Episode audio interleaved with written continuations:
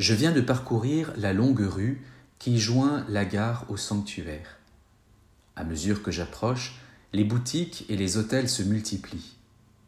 La plupart des commerces portent le nom d'un saint, c'est une véritable litanie. Saint-Étienne, Notre-Dame Auxiliatrice, Saint-Sébastien, Saint-Charles.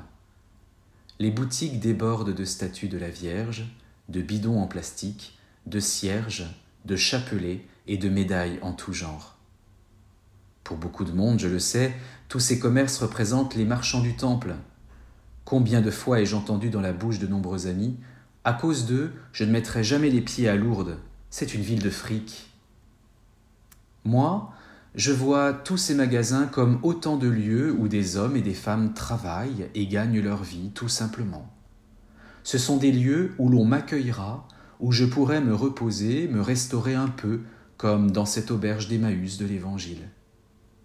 Et puis, je pourrai aussi acheter un souvenir et prolonger ma joie d'être là en l'offrant à ceux que j'aime une fois rentré à la maison. Chacun sa vision des choses. Je préfère positiver. Question de caractère sans doute. En tous les cas, personne ne m'oblige à acheter quoi que ce soit. D'ailleurs, je ne suis pas venu faire du shopping. En arrivant au bas de la grande rue, je me retrouve devant un immense portail qui marque l'entrée des sanctuaires. Mes yeux sont comme aimantés par le clocher d'une église que j'aperçois au loin. C'est la basilique de l'Immaculée Conception. Je passe la grille. Tout semble d'un coup plus calme. Bien sûr, les bruits de la rue n'ont pas disparu, mais je suis passé dans un autre espace, dégagé, calme, laissant place à un peu de nature.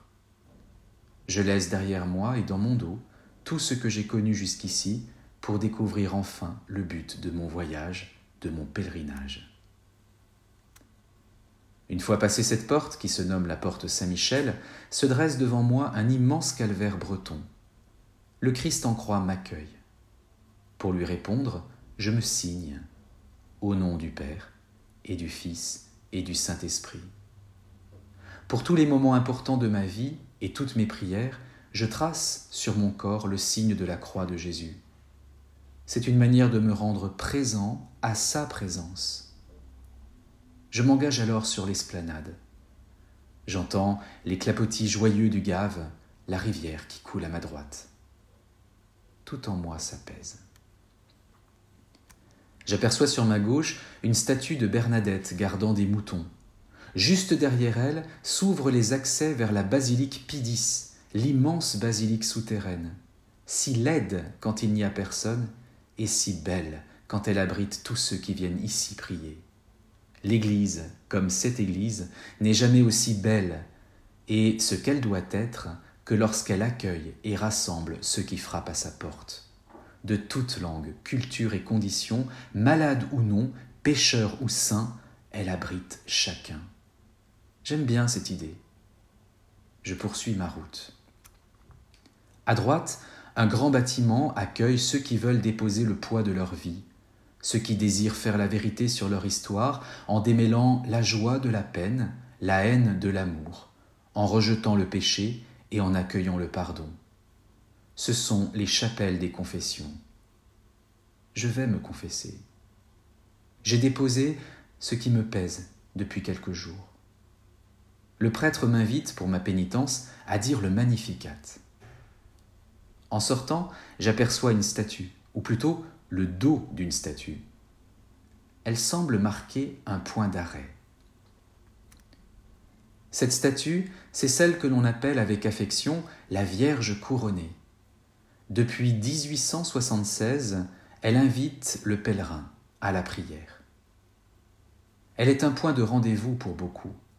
On se donne rendez-vous à la Vierge couronnée est une expression que l'on entend souvent dans le sanctuaire. Cette statue de Marie, située au milieu de l'immense esplanade, me donne rendez-vous. Je m'arrête, je la contemple un instant, puis je regarde ce qu'elle regarde.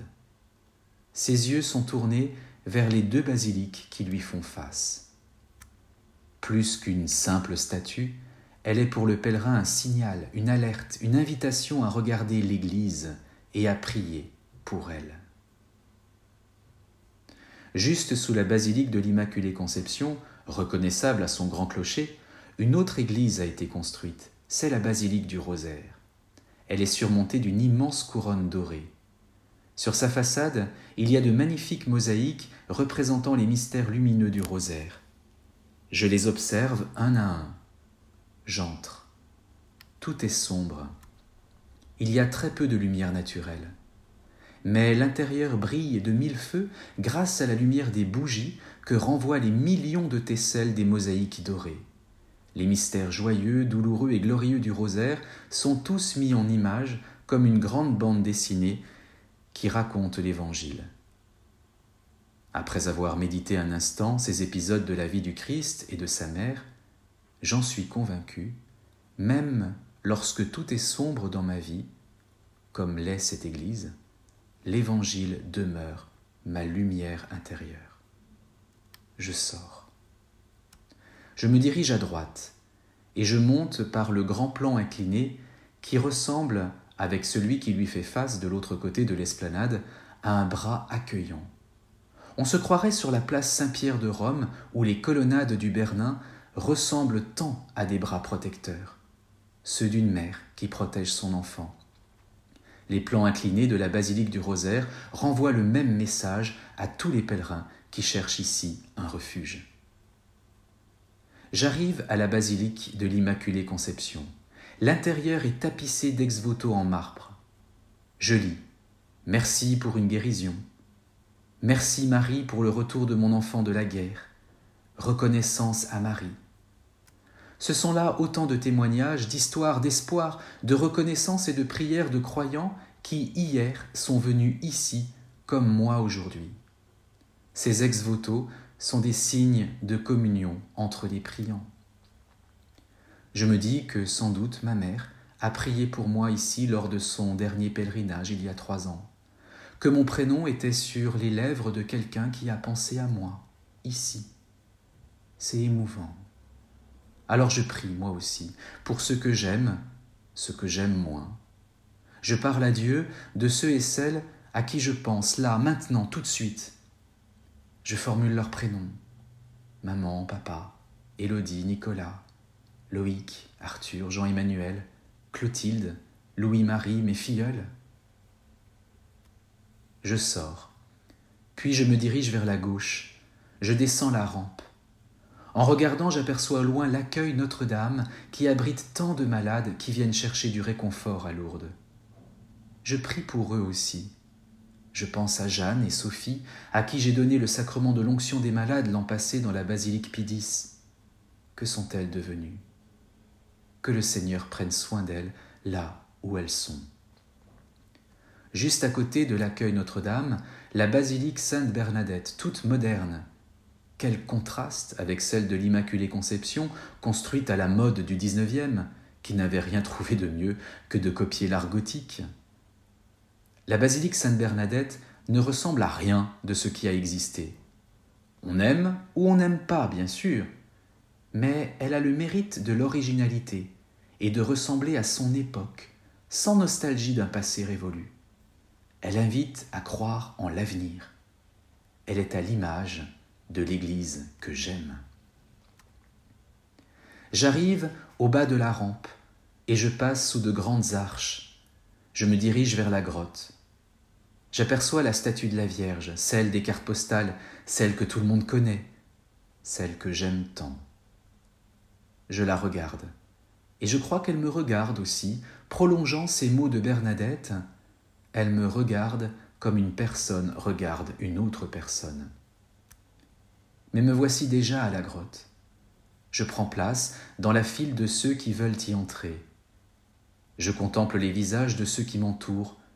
Je les regarde, à l'invitation de la Vierge, comme une personne regarde une autre personne, avec délicatesse, respect estime. Je ne les connais pas, mais ce sont mes frères et mes sœurs réunis par le même Seigneur. Celui qui nous unit est plus fort que ce qui nous sépare. À quoi À qui pense-t-il? Un ami qui souffre? Un enfant qui tarde à arriver? Un projet de vie? Le désir de guérir d'une maladie?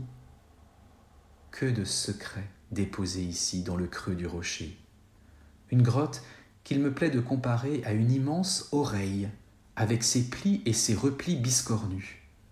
L'oreille de Dieu, à l'écoute de tous les murmures, de toutes les demandes, de toutes les joies, aussi de ceux qui viennent ici depuis 1858. Je prends ma place dans cette file de pèlerins de tous les temps, de tous les âges. Je pose ma main sur le rocher, comme tout le monde. Je contemple la source quelques instants dans le fond de la grotte. Je continue d'avancer silencieusement, pensant à ce que j'aime. Et déjà me voici sorti. Je m'arrête un instant, je me retourne, mes yeux se posent tour à tour sur la statue de la Vierge, l'autel au milieu de la grotte, la foule qui prie avec moi. Je continue ma route vers le chemin de l'eau. Je bois un peu de cette eau qui vient de la source de la grotte. Je me lave le visage. Je marche jusqu'aux piscines. J'entre. Il n'y a personne. L'attente ne sera pas longue. Je me déshabille, je me présente à l'amour de Dieu. Il sait qui je suis, je n'ai pas besoin de me cacher. Un piscinier m'accueille, je retire mon caleçon, je suis nu comme un verre. Seul un pagne couvre ma pudeur. Le piscinier, comme un frère, me prend par la main, m'aide à descendre dans la piscine, et il me baigne. Cette dépendance marquée par la nudité, les gestes auxquels je ne suis pas habitué, l'esprit rempli de questions, l'eau est-elle chaude, froide, que dois-je dire, que dois-je faire? Tout cela s'évanouit lorsque j'accepte d'être guidé par ce frère d'un moment, cet hospitalier qui me baigne et prie un instant avec moi. Je suis comme un nouveau-né à la grâce de Dieu. Je retrouve le sens de mon baptême. Je sors, reprends mes vêtements, et avec eux ma vie comme elle est. Mais je me sens si léger, si aimé, si enveloppé par l'amour du Seigneur. Je peux vivre au cœur de ce monde de manière renouvelée désormais. En sortant des piscines, je traverse le Gave et je me rends au brûloir. Je dépose mon cierge, cette flamme qui prolongera ma prière, cette flamme fragile qui dit ma confiance malgré ma faiblesse cette flamme qui se consume emportant avec elle les intentions et actions de grâce de ceux que j'aime, mes rêves, mes espoirs, mes secrets que je ne confie qu'à Dieu. Cette flamme réchauffe, éclaire et rassemble. Comme une parabole, elle m'invite à ce à quoi pourrait ressembler toute ma vie, réchauffer le cœur de ceux qui n'ont plus d'espoir, éclairer ceux qui ne voient pas bien où ils vont, et s'unir rassembler pour aimer ceux qui m'entourent. Servir, en somme. Voilà le sommet de chacun de mes pèlerinages à Lourdes. J'y reviens encore et encore, la joie et le bonheur de l'Évangile. Oui, c'est servir, c'est là que je l'ai découvert. La procession eucharistique commence. L'Église est là et se met en marche, suivant le Saint-Sacrement la juste place de l'Église, avançant au cœur du monde en suivant son Seigneur. Marcher, réconcilier, laver, conforter et consoler, le cœur et l'esprit remplis de visage et d'affection, je me mets en procession avec tous ceux qui sont là. Je suis plus conscient que jamais que j'appartiens à ce peuple en route à la suite de son Seigneur. Et je l'entends, lui, me dire comme il l'a dit à Pierre au bord du lac de Tibériade à la toute fin de l'évangile de Jean. Suis-moi. Reprendre force, reprendre la route de la vie, de la rencontre, de la prière, de la relation, de l'espérance, du service, du pardon, de l'amour. Suis-moi sur cette route-là. Oh oui, je reviendrai ici, je retournerai ici comme on retourne chez soi, dans un lieu que l'on connaît et qui nous rassure, qui nous console et nous réjouit aussi. Lourdes, c'est tout cela pour moi. Lourdes, c'est d'abord cela.